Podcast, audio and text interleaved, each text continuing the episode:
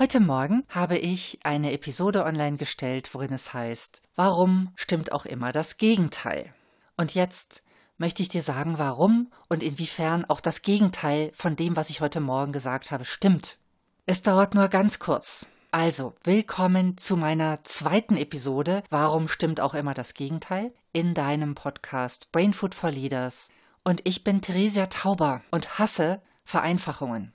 Heute Morgen in dem Podcast oder in der Episode ging es vorwiegend darum, wie du in dir selber herausfindest, welche von widerstreitenden Handlungsvorschlägen du für richtig hältst.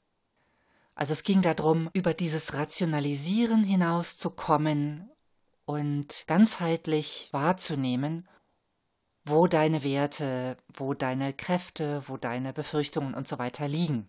Aber das ist nur eine Seite.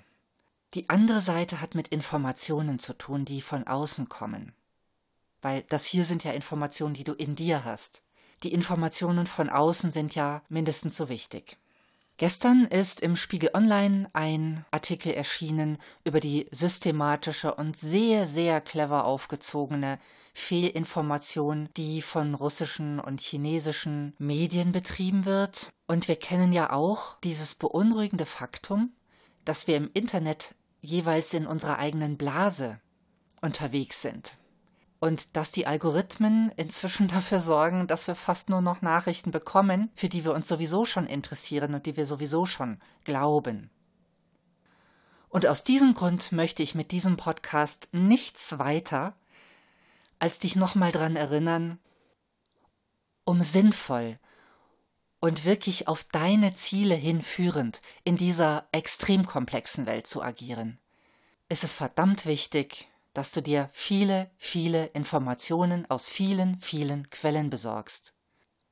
Und nicht nur aus dem Internet, sondern vielleicht auch aus ein paar Zeitungen, Tageszeitungen, Wochenzeitungen und vielleicht auch aus ein paar Zeitungen von unterschiedlichen politischen Standpunkten. Und natürlich nicht zu vergessen auch Bücher, weil die der einzige Ort sind, wo jemand mit ein bisschen mehr Tiefe Sachen darlegen kann und auch begründen kann. Das sollte ich nur noch mal gesagt haben.